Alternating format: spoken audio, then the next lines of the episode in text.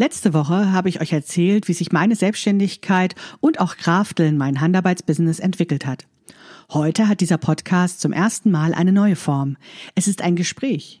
Ihr hört also nicht nur mich und meine Gedanken, denn heute habe ich Elke Puls von L Puls zu Gast. Elke hat ähnlich wie ich gestartet. Sie hatte zunächst einen privaten Nähblog, aus dem sich heraus das Unternehmen L Puls entwickelte, das mittlerweile ein Familienbetrieb mit Mitarbeiterinnen ist. Nicht nur Elke arbeitet für L Puls. 2018 ist ihr Mann mit eingestiegen, seitdem hat das Geschäft richtig Fahrt aufgenommen. Obwohl Elke genau wie ich mit Schnittmustern begonnen hat, steht L Puls mittlerweile für mehr. Es geht um Nähen und um Stil und ihre Produkte gibt es sowohl online als auch offline.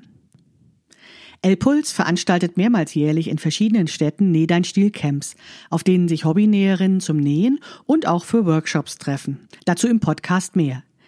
Den Community-Gedanken hat Elke noch weiterentwickelt.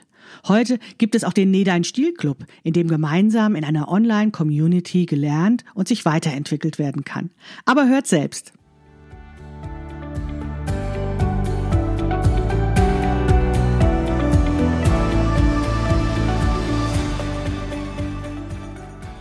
Hallo und herzlich willkommen zu Past, dem Podcast von Krafteln. Mein Name ist Maike Rentschbergner. Ich unterstütze Frauen dabei, sich selbst gut passende Kleidung zu nähen, die sie schön und stark macht. Meine Mission ist es, dieses Gefühl der Stärke, der Schönheit und der Zufriedenheit möglichst vielen Frauen zu ermöglichen.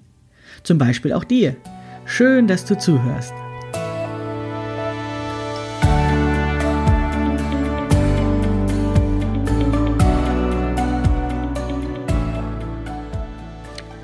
Hallo und herzlich willkommen zu Episode 53 des Past-Podcasts von Krafteln. Ein paar kleine Bemerkungen von mir noch vorneweg, bevor es mit dem Gespräch mit Elke Puls weitergeht. Zuallererst, bitte entschuldigt die nicht ganz so optimale Soundqualität. Es ist mein erstes Interview im Podcast und dann auch noch im Homeoffice. Ich hatte schlichtweg vergessen, mein gutes Mikrofon zu benutzen. Jetzt klingt es ein bisschen so, als würde ich mit verschnupfter Nase telefonieren. Nun ja, so war es eigentlich auch. Aber ich habe versucht, es technisch so gut, wie es mir möglich war, aufzubereiten. Aber jetzt zu meinem Gespräch mit Elke. Ich wünsche euch viel Freude dabei. Ja, hallo, heute spreche ich mit Elke von El Puls. Elke, hallo, schön, dass du da bist. Hallo Maike, schön, dass ich bei dir sein darf. Danke für die Einladung. Ja, du bist mein erster Podcast-Gast und ich habe auch erfahren, dass du zum ersten Mal zu Gast bist im Podcast. Ja. Wir machen also ein gemeinsames erstes Mal. Das finde ich ganz wunderbar. Ich freue mich, dass du da bist. Ich glaube, dich kennen ganz viele Leute. Aber vielleicht magst du dich doch noch mal kurz vorstellen, wer du bist und was du eigentlich machst. Ja, also ähm, ich bin Einfach für ein bisschen Kontext, 43 Jahre alt, ich habe drei Kinder, bin verheiratet und wir wohnen im Süden von Berlin. Was ich mache, ich habe mir immer ganz viel Mühe gegeben, das möglichst in kurze Sätze packen zu können, aber meistens schweife ich dann doch ein bisschen aus. Eher also mit dem Kern Elevator Pitch. ja, genau. Also im Kern ist es so, dass, ähm, dass du bei Elle Puls eben die Möglichkeit hast, äh, zu lernen, wie du deinen Stil in Kleidung umsetzen kannst, in selbstgenähter Kleidung. Und nee, dafür Stil ist euer Claim, euer Motto. Euer nee, deinen Stil, genau, das ist das Motto. Und ähm, das liefern wir eben in verschiedenen Formaten. Einerseits eben auch in einem Podcast, dem Näh deinen Stil Podcast. Dann gibt es den Näh deinen Stil Club. Das ist ähm, ein ganz neues Format noch. Das haben wir im August letztes Jahr äh, auf den Markt gebracht und sind gleich mit ja, über 100 Gründungsmitgliedern gestartet. Und da kommt eben genau das zusammen. Also ich habe ja vor einiger Zeit auch eine Ausbildung zur Farb- und Typstylistin gemacht, um sozusagen das alles noch richtig fundiert zu unterfüttern, was ich ähm, meinen Kundinnen da biete. Natürlich auch meine Erfahrung aus den letzten Jahren. Und ähm, ja, es ist eine Mischung aus Stilfindung und eben die Näh-Skills auf das nächste Level zu bringen. Ich glaube, du hast noch eine Sache vergessen, und zwar hast du ja nicht nur eine Online-Community, sondern du hast auch noch eine Offline-Community, denn du organisierst auch noch die Nähcamps, auf denen ich ja auch immer dabei war und Workshops gegeben habe. Ja, also das ist auch ein sehr beliebtes äh, Community-Event und zwar aus verschiedenen Gründen. Also die meisten kommen, weil sie eben nicht mehr nur alleine für sich nähen wollen. Dann auch aus dem Grund, dass sie online zum Beispiel im Club Frauen kennengelernt haben, die sie dann auch mal live treffen möchten. Oder dich. Und ja, oder mich möglicherweise. Und dann ist es eben auch so, dass manche einfach nur neugierig sind. Die können sich da nichts drunter vorstellen und die buchen sich ein Ticket und kommen einfach und stehen dann da und sagen, ich bin total gespannt, ich weiß gar nicht, was mich erwartet, ich freue mich einfach. Und das ist äh, einfach total schön. und ja, bei so einem Wochenende, das sind maximal 40 Frauen, die da zusammenkommen, das ist ja auch so eine Gruppengröße, wo man mit allen mal in Kontakt kommen kann, wenn man möchte. Und ähm, die Tischgröße ist so bei acht Personen. Und meistens ist es so, dass es dass nach dem Wochenende der Tisch irgendwie schon so alle haben sich per WhatsApp schon ver, verknüpft und wollen sich dann offline nochmal treffen und das ist total schön. Also.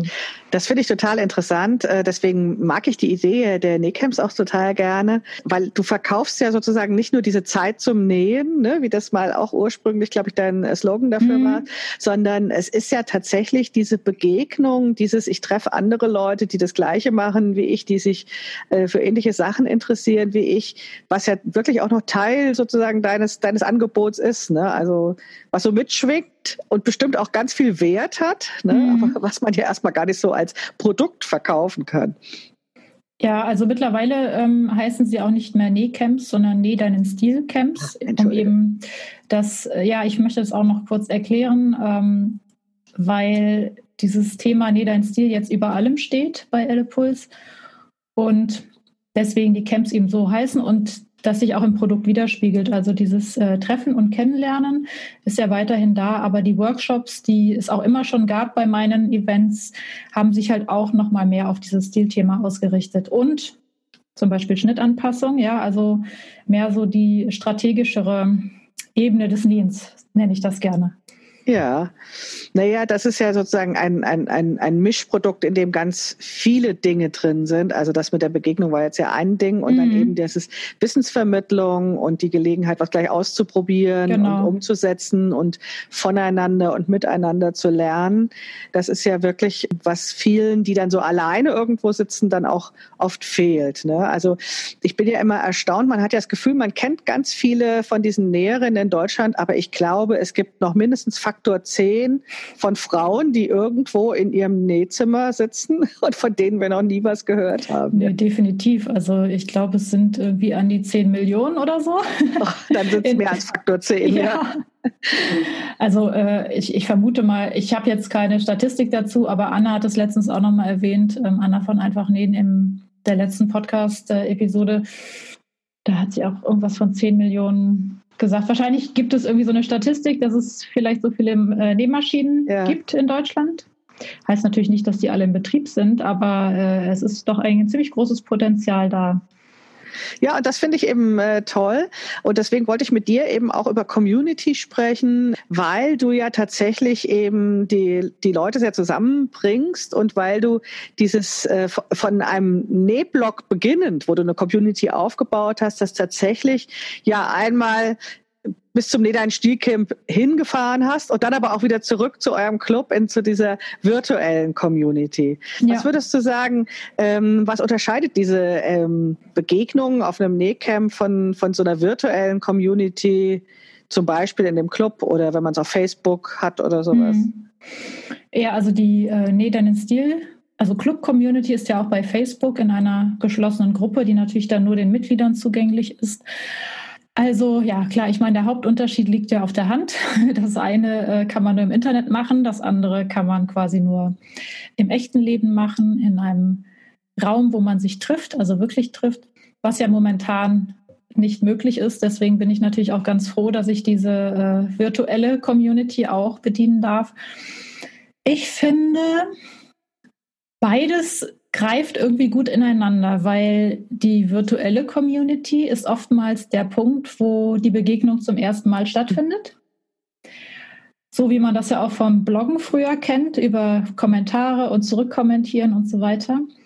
Und dann kommt irgendwann auch so der Wunsch auf, ach, die finde ich irgendwie so super und so nett, diese Frau, die mir da virtuell begegnet ist, die möchte ich gerne mal in echt kennenlernen. Ähm, also die Mitglieder ganz viel auch untereinander.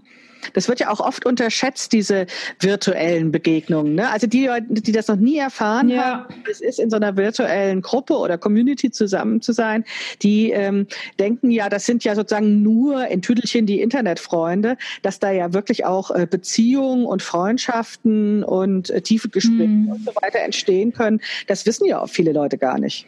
Ich glaube sogar, dass online manchmal die tieferen Gespräche geführt werden weil man so eine Distanz zwischen sich hat. Also ich weiß nicht, ob du das nachvollziehen kannst, aber ähm, vielleicht geht dir das ja auch manchmal so.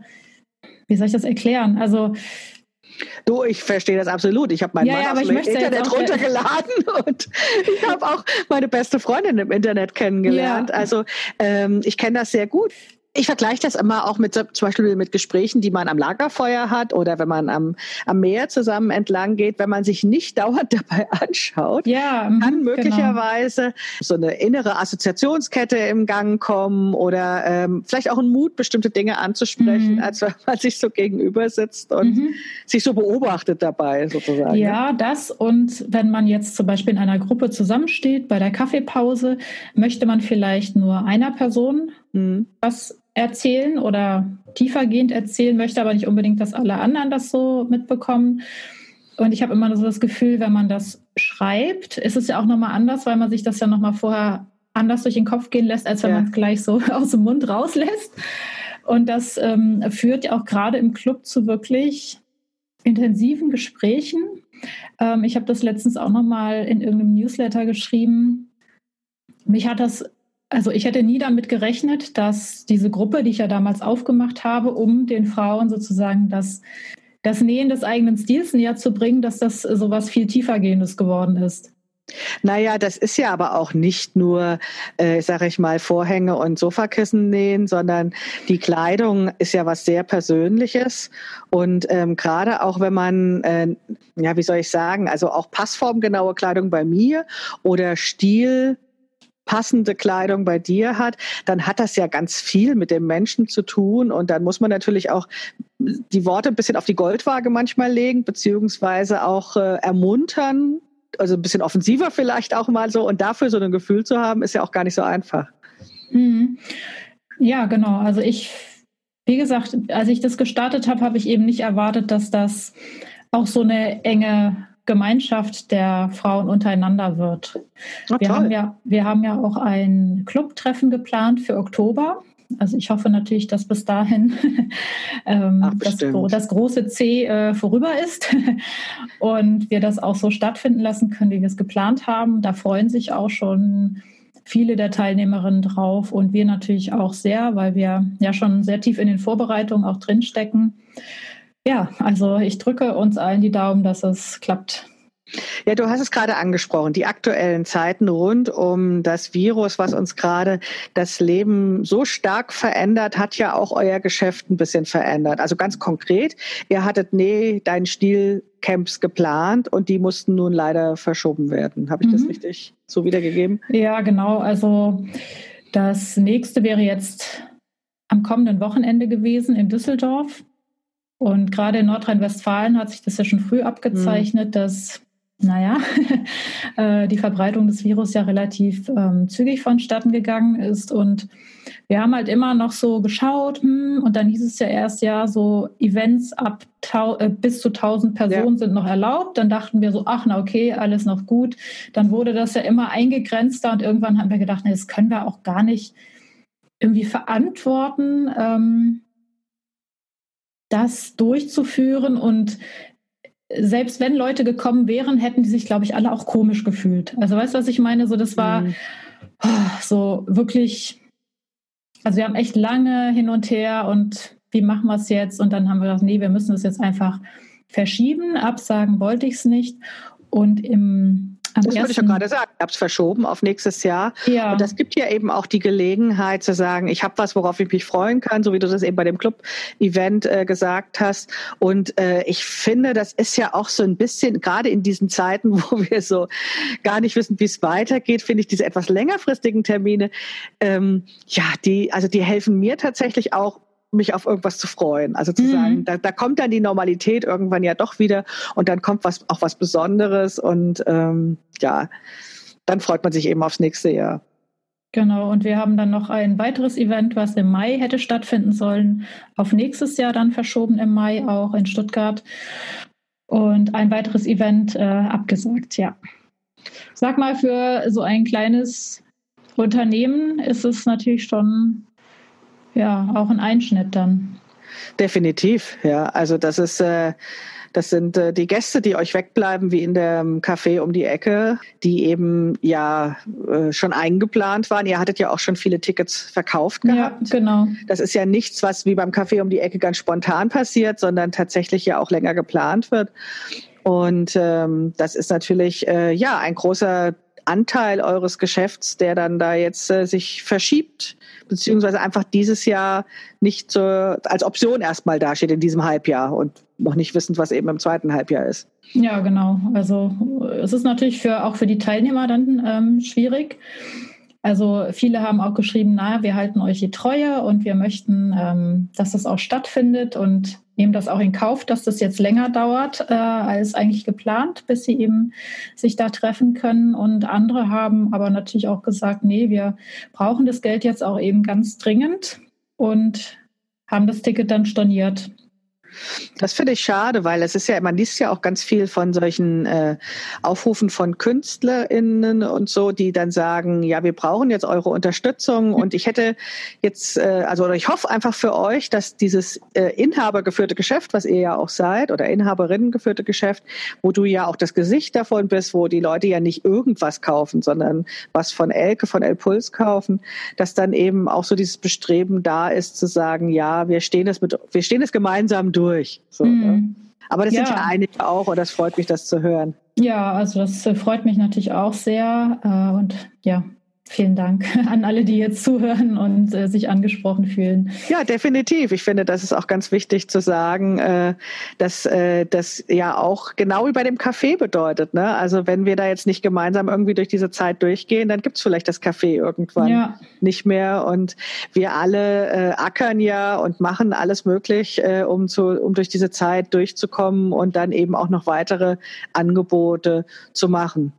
Aber ich nehme ja an, dass ihr ähm, nicht, nicht faul auf der Haut liegt, sondern schon nach Alternativen guckt und dass ihr auch euren Club mal wieder öffnet für neue Leute, die sagen, jetzt möchte ich aber virtuell was tun, wenn ich schon nicht aus dem Haus kann, oder? Wann, wann werden das nächste Mal die Toren geöffnet? Also wir hatten ja jetzt gerade die Tore offen bis vor ein paar Tagen. Ah, ja.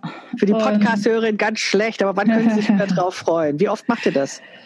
Ähm, das also gibt es jetzt keinen, noch keinen festen Plan. Wir müssen jetzt erstmal gucken, wie, naja, wie es generell weitergeht. Aber wer Interesse hat, kann sich natürlich gerne auf die Warteliste setzen und wird dann sofort informiert, wenn es wieder losgeht. Ja, die Warteliste machen wir auf jeden Fall in die Show Notes zu der Podcast-Episode, damit ihr da Super. auch rein könnt. Und wenn ich mir das so beobachtet habe bei euch, Elke und ich, wir, wir, arbeiten ja eng zusammen und man kriegt ja doch auch das eine oder andere immer mal mit. Ungefähr einmal im Quartal war das, oder? So wird es wahrscheinlich äh, wieder sein, ja. Ja. Aber ich äh, habe jetzt noch keine Daten. Nein, heutzutage ist das ja sowieso total schwer, irgendetwas, irgendwelche ja. Planungen zu machen. Also ich habe letztens überlegt, dass die größte Fehlinvestition meines meiner letzten Monate war ein teurer Kalender. Also alles, alles, was ich in diesem Kalender drinstehen hatte, also die Nedan Stilcamps hm. und die Messe und so weiter, das habe ich alles gestrichen und ich hatte das alles so schön gemacht und hatte mir das so vorgestellt, mm. so das Jahr geplant und so weiter. Und das ist ja wirklich eine Lehre, die wir gerade haben. Also das ist diese Planung, die ist jetzt leider alles, alles dahin. Ja, ja musste jetzt neu auffüllen. Ja, ganz genau. Und zum Teil eben auch mehr mit diesen virtuellen genau. Inhalten, also mit Online-Angeboten, die ja eben äh, jetzt tatsächlich eine große Chance sind und wofür ich auch ganz dankbar bin, dass es, dass wir das schon so machen. Ne? Dass wir sind ja alle schon ein paar Jahre im Internet und haben ja ganz vieles, worum andere uns beneiden. Ne? Also so Online-Kurse, ähm, euer Club und äh, ja, überhaupt diese Erfahrung mit dem Bloggen, wie, wie lange wir das schon machen. Wie lange bloggst du eigentlich? Seit 2012, August. Aber ich habe äh, anfangs ja äh, nur über Kinderkleidung geblockt. So haben wir alle angefangen. Wie so viele. äh, und mit dem ersten Pulli, den ich dann für mich genäht habe, war es dann um mich geschehen und äh, dann war sozusagen der Fokus auf Kleidung für mich. Wie ist denn aus diesem privaten Nähblog, das war doch ein privater Nähblog am Anfang, oder? Klar, ja. Wie ja. ist denn daraus äh, die Idee entstanden, ein Geschäft zu machen? Also die Idee war eigentlich überhaupt gar nicht da. Ähm, ich muss kurz dazu sagen, ich hatte vorher ein Kartenbusiness. Also da habe ich auch selbstgemachte Karten aus Holz an Hochzeitspaare verkauft. Mhm. Auch sehr hochwertig und ähm, habe das gemacht, bis eben meine Tochter, mein drittes Kind auf die Welt kam. Und danach musste ich mich quasi entscheiden, weil ich gerade diese Kleinunternehmerschwelle erreicht hatte diese 17.500 mhm. Euro im Jahr, ähm, ob ich jetzt quasi weitermache und dann eben mit Mehrwertsteuer, äh, Umsatzsteuer arbeite oder ob ich aufhöre. Das ist sehr interessant. Ich, also sozusagen, ob du es ernst machst. Ja. Hm, oder. Genau, weil ich. wenn ich das weiter hätte machen wollen, hätte ich ja mit den drei kleinen Kindern nicht viel selber machen können. Ich ja. hätte also jemanden einstellen müssen und so weiter und so fort. Und ähm, die Option, weiter das so vor sich hin plätschern zu lassen, fand ich jetzt nicht so attraktiv. Deswegen habe ich mich dann entschlossen, aufzuhören. Manchmal muss man ja auch aufhören, wenn es am besten ist. äh, das war auch gut. Und dann habe ich einfach, äh, als meine Tochter so sechs Monate alt war, doch wieder so dieses Kribbeln in den Fingern gespürt. Ich wollte irgendwie was machen, Handwerk, irgendwas, um wieder so einen Ausgleich zu haben zu diesem Mutter mit drei Kindern ja. den ganzen Tag zu Hause. ähm, genau, und dann habe ich, ach, was weiß ich, ne, irgendwo mal auf irgendeinem Blog gesehen, wie man aus einem Männer-T-Shirt ein Body näht. habe ich gedacht, ach, du hast doch noch irgendwo die Nähmaschine auf dem Dachboden stehen. Ist wahrscheinlich auch jetzt keine so einzigartige Geschichte, die ich erzähle. Und so hat es dann angefangen. Das finde ich aber gar nicht schlimm, dass das nicht einzigartig nein, ist. Nein, nein. Ja das Verbindende auch, ne? Dass wir so, also dass dieses äh, so viele Frauen teilen diese Geschichte. Ich finde das wunderbar. Das war ja auch nicht negativ gemeint, also im Gegenteil. Und dann, äh, naja, wie es, ach so, genau, meine, meine Mutter, meine Schwiegermutter und eine Freundin von mir fragten mich immer wieder, ah, was hast du denn genäht? Weil die das interessant fanden, weil die auch selber genäht haben oder mal genäht haben früher. Und dann habe ich gedacht, ach, bis ich da jetzt irgendwie Fotos hin und her schicke, mache ich irgendwie da so, so ein Blog-Ding. Gibt es ja jetzt damals. und habe dann bei Blogger so einen kostenlosen Blog aufgemacht. Und wie das dann so ist, auf einmal hat man dann einen Leser und fragt sich so, huch, wo kommt denn die Person jetzt her? Wie aufregend. Ja, und dann habe ich auch angefangen, bei mir mit Mittwoch mitzumachen, bei Rund ums Vibe, wer das noch kennt, Rums genannt so Link-Partys. Und darüber hat man sich ja dann relativ schnell auch ins Gespräch gebracht. Aber es war halt immer ein Hobby, bis ich dann ähm, einen, einen, ja, einen Schnitt für ein, ein Oberteil für mich gemacht hatte, was gut ankam. Dann habe ich das kostenlos ins Netz gestellt, ein Jahr lang mehr oder weniger vergessen, dann nach einem Jahr geschaut, wie viele Leute hat es überhaupt interessiert. Und als ich dann gesehen habe, wie viele Downloads es zu diesem kostenlosen Schnitt gab, da habe ich gedacht, okay, den gibt es jetzt in verschiedenen Größen und den verkaufe ich dann. Ich erinnere mich, ja. Das T-Shirt fand ich super. Das fand ich super, aber war natürlich äh, nur für meinen rechten Oberarm in der Weite sozusagen das gesamte T-Shirt. Weil äh, für diejenigen, die uns nicht kennen, Elke ist groß und schlank und ich trage eine Plus-Size-Größe, bin aber auch groß bin auch nicht ganz so groß wie Elke. Nee, also, das stimmt. Ähm, aber ihre Größe würde mir garantiert nicht passen. Und ähm, ich fand das aber schon schick damals, dieses T-Shirt, das habe ich mhm. gesehen. Und daraus ist dann die Idee entstanden mit den Schnittmustern, die sich dann weiterentwickelt hat zu den Camps und zum Club und so weiter. Und jetzt seid ihr ein kleines Unternehmen, oder? Ja, Also es war nichts von dem, was ich gemacht habe oder wo ich jetzt stehe, äh, großartig geplant. Erst seit, naja, seit mein Mann mit ähm, im Geschäft dabei ist, wird es etwas ähm, weitreichender geplant und strategischer aufgebaut. Das äh, war mir vorher halt nicht so wichtig. Aber jetzt, wo natürlich die Familie davon leben muss, äh, hat es natürlich auch einen ganz anderen Stellenwert und dann muss das natürlich sein. Und ich finde mich so langsam auch rein. Ja, ich meine, äh, die Familie ist davon abhängig. Ihr habt MitarbeiterInnen und ähm, ein Büro und so weiter. Das muss ja alles auch bezahlt werden. Genau. Und äh, das äh, äh, macht dann, das verändert sicherlich dieses Arbeiten. Das ist bei mir ja auch nicht anders. Also was vorher nach dem Lustprinzip manchmal so gemacht ja, wurde, genau. muss dann tatsächlich irgendwann auch geprüft werden, ob das für das Geschäft was bringt oder auch nicht. Ja, mhm. Das, das bleibt nicht eben. aus. Ja.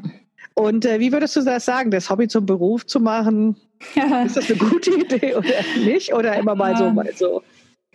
Also, also wenn man wirklich extrem an dem Hobby an sich hängt, dann sollte man es, finde ich, nicht in der Form zum Beruf machen, wie ich es gemacht habe. Weil also mehr ich, bewahren als kostbare Ja, Schatz. Weil ich jetzt natürlich viel, viel weniger Zeit habe zum Nähen als damals, als ich den Blog angefangen habe. Mhm. Jetzt liegen meine Aufgaben woanders.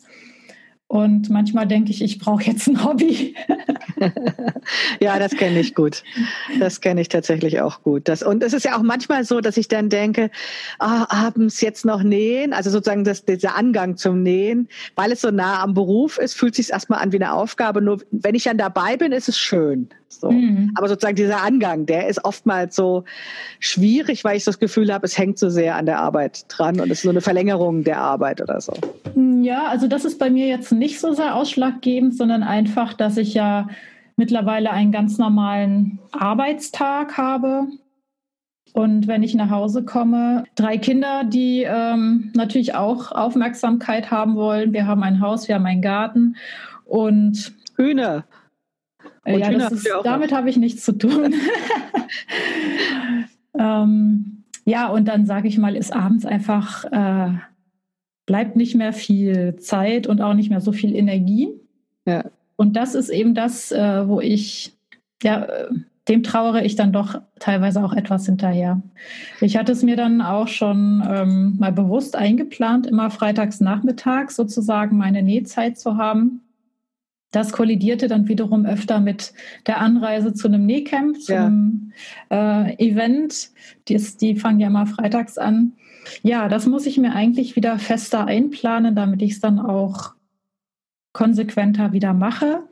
Weil, wie du sagst, wenn ich es dann auch mache, dann ähm, ist es einfach total schön und ich kann da auch genauso abtauchen wie vor drei Jahren oder vor fünf Jahren.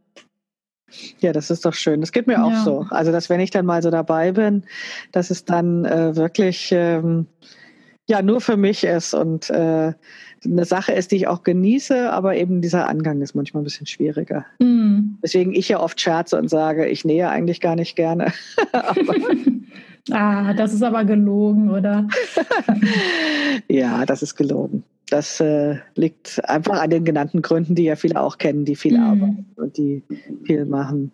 Und kommst du jetzt eigentlich mehr oder weniger zum Nähen, wo, wo du viel zu Hause bist, gezwungenermaßen? Äh, also ich habe ehrlich gesagt keine Lust zum Nähen so richtig. Ich habe ähm, am Beginn dieser Corona-Krise tatsächlich im Büro eine große Tasche gepackt mit Schnittmustern und Stoff, ähm, weil ich sonst im Büro zuschneide am wunderbaren großen Konferenztisch und dann gedacht habe, oh Mensch, wenn wir wirklich in Quarantäne sind, ja, dann ärgerst du dich doch, wenn die Sachen alle im Büro liegen. Aber diese Tasche steht noch genauso da, wie ja, ich sie okay. abgestellt habe. Ich habe in der Zwischenzeit eben diese Atemschutzmasken auch genäht. Mhm ähm, und habe darüber ja auch gebloggt, weil das ja so ein Thema in der Näh-Community war und auch ein wichtiges Thema war und ist. Aber ähm, also dieses von wegen, man hat jetzt so viel Zeit, das empfinde ich tatsächlich nicht, hm. weil ja eben dieser Arbeitsalltag in das Zuhause verlegt wurde, wurde ins, ins Homeoffice und ähm, ja, dass eben nicht das Gleiche ist wie im schönen Büro sitzen und da arbeiten hm. können. Wie ist es bei dir? Ja, ich habe mich geärgert, dass ich, äh, ich habe mich geärgert, dass ich vorher nicht Stoff gehamstert habe. Weil ich, äh, ich habe ja ein eher kleines Stoffregal für eine Hobbynäherin oder ja, im Vergleich zu dem, was ich oftmals so sehe und höre. Und Jetzt steht der Hosen So Long an im äh, Nedernen Stilclub. Um, da hätte ich so einen Stoff, der geht, aber zum Glück äh, sprach mich gerade gestern noch jemand an, äh, ein ja, jemand, der mich mit Stoff versorgen wollte. Und da habe ich dann dankend zugesagt, was ich sonst eigentlich nicht mehr so gerne mache. Ähm, genau. Und eben auch aufgrund der naja, Mundschutz darf man ja jetzt nicht mehr sagen, ja. äh, der Gesichtsbedeckung. Ich glaube, im ähm, Podcast kann man das noch sagen. Ja, ja, also ich habe ja auch ein Tutorial dazu gemacht, wie man ein Mund-Nasen-Bedeckungs, Dingster, da nähen kann. Gesichtsverzierung. Gesichtsverzierung, Gesichtsdeko, äh, Schnutenbedeckung, was habe ich schon alles gelesen? Also wir erklären das jetzt nochmal. Man darf das nicht mehr sagen, weil es tatsächlich findige Leute gibt, die das abmahnen und dann eben ihre Anwälte uns auf den Hals setzen, was wir natürlich nicht wollen. Deswegen vermeiden wir dieses Wort, was so Nein, leicht Also grundsätzlich ist, glaube ich, nichts dagegen einzuwenden, das zu sagen. Man darf es ähm, aber nicht in der Form verkaufen. Das ist, glaube ja, ich, der Hauptgrund. Ne? Also ähm, genau. Aber dein Schnittmuster ist kostenlos. Das kann man bei ja, dir runterladen. Genau. Und dafür habe ich halt Baumwollstoffe gebraucht. Und ich hatte, da ich kein Patchwork nähe, eigentlich ganz, ganz viele Baumwollstoffe, die, ich, die irgendwann mal irgendwie zu mir gekommen sind, verschenkt wurden, was auch immer habe ich dann weiter verschenkt und jetzt denke mhm. ich so, ach Mensch, muss ich jetzt meine Bettwäsche aufbrauchen oder was? Also, Elke, müssen wir jetzt noch deine Postadresse geben, damit alle dir Stoff spenden. Um Gottes Willen. Aus der ganzen Republik. Nee, nee, dann näht mal lieber selber die, ähm, die ja. Masken noch. Nee, nee, also so dramatisch ist es jetzt äh, auch nicht, aber ich habe dann tatsächlich auch angefangen, das mit Jersey zu testen. Geht mhm. auch, kann man auch machen. So. Aber äh, grundsätzlich ist es, glaube ich, schon besser, wenn es ein Baumwollstoff ist, den man gut ja, in die Kochwäsche packen kann. Ne? Ja, ja. Ja, jetzt sind wir ja wirklich so ein bisschen äh, gehüpft zwischen den Themen, wie man in Hessen sagt, vom Handkäse zum römischen Kaiser oder in anderen Regionen irgendwie nochmal anders. Ähm, fand ich aber sehr schön, das mal äh, unsere Podcast-Premiere zusammen zu machen. Ich bin gar nicht sicher, ob du als erstes jetzt von den Interviews gekommen wirst. Ich werde das ja thematisch ein bisschen ordnen in der fünften Staffel, wie es gut zusammenpasst. Ich freue mich aber, dass du uns einen Blick hinter die Kulissen von Nee, dein Stil L-Puls gegeben hast. Denn äh, das ist ja was, äh, was, was ich persönlich ganz faszinierend finde, genauso faszinierend wie jetzt bei den ganzen Videos in die Wohnzimmer der Stars zu gucken, ja.